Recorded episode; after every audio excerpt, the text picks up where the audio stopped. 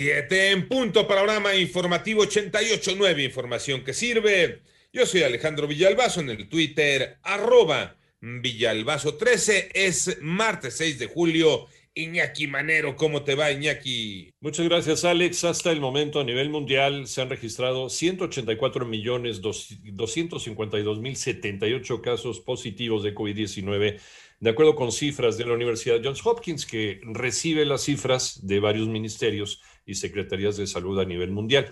La cifra de muertos en el mundo por la misma enfermedad llegó a los 3.985.486. Israel reportó que existe una señal preliminar de que la vacuna anti-COVID de Pfizer BioNTech podría ser menos eficaz para prevenir las formas leves de COVID-19 provocadas por la variante Delta tras registrarse un incremento de casos en su población, de la cual más del 50% ya recibió su dosis completa contra la enfermedad.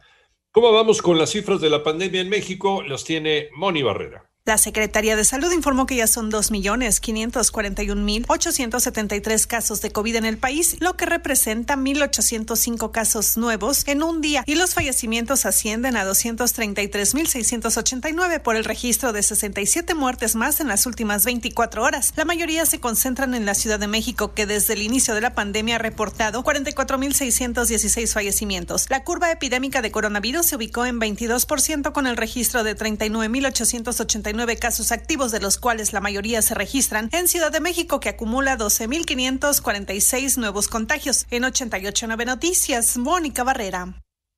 Ayer por la noche, la Secretaría de Salud anunció que ya se abrió el registro en la página Mi Vacuna para que las personas mayores de 18 a 29 años ingresen sus datos y próximamente se les aplique la vacuna anti-COVID. Todavía no hay información sobre cuándo se aplicaría esta vacuna, simplemente ahora es el registro.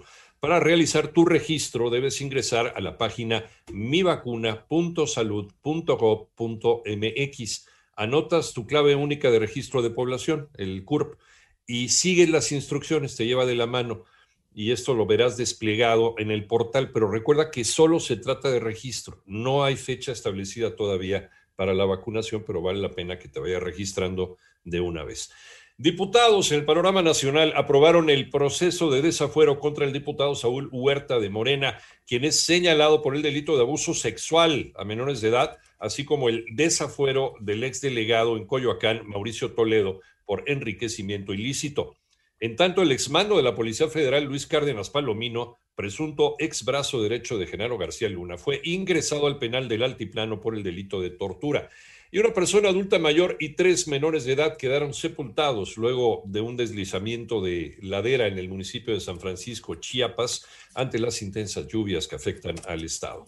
Autoridades tributarias dieron a conocer la cifra de lo recaudado por adeudos. María Inés Camacho. Durante los primeros dos años y medio de la actual administración, el SAT ha logrado recuperar adeudos del orden de 964 mil millones de pesos, de los cuales 41% correspondió a grandes contribuyentes, 29% a fiscalización y 17% a recaudación y 13% a comercio exterior. En un comunicado, enfatizó que la mayor captación de impuestos de enero del 2019 a junio pasado fue posible por las modificaciones de la ley y las acciones para abatir la evasión y elusión fiscal. Al conmemorar el primero de julio, el vigésimo cuarto aniversario de su creación, el SAT destacó que a pesar de la pandemia y la crisis económica, el de los ingresos tributarios en el 2020 permitieron que como proporción del PIB alcanzaran 14.4%, el nivel más alto de los últimos 10 años. Para 88.9 Noticias, María Inés Camacho Romero.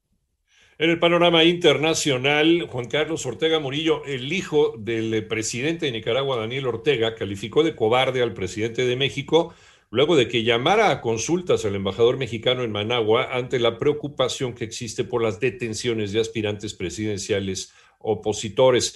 Y por otro lado, el Vaticano informó que el Papa Francisco está en buen estado, alerta y respira por sus propios medios luego de la operación a la que fue sometido el domingo pasado. El pronóstico de sus médicos es que el pontífice permanezca hospitalizado siete días más. En Japón sigue la búsqueda de sobrevivientes del deslave de tierras que arrasó el sábado la villa costera de Atami. Hasta el momento se han localizado los cuerpos de cuatro personas, aunque decenas más continúan desaparecidas. Y en Florida, en los Estados Unidos, otro, otra persona, otra persona fue extraído, otro cadáver fue extraído ayer de los escombros del edificio de apartamentos colapsado en Surfside, en Miami-Dade, con lo cual la cifra de fallecidos se eleva a 28 personas.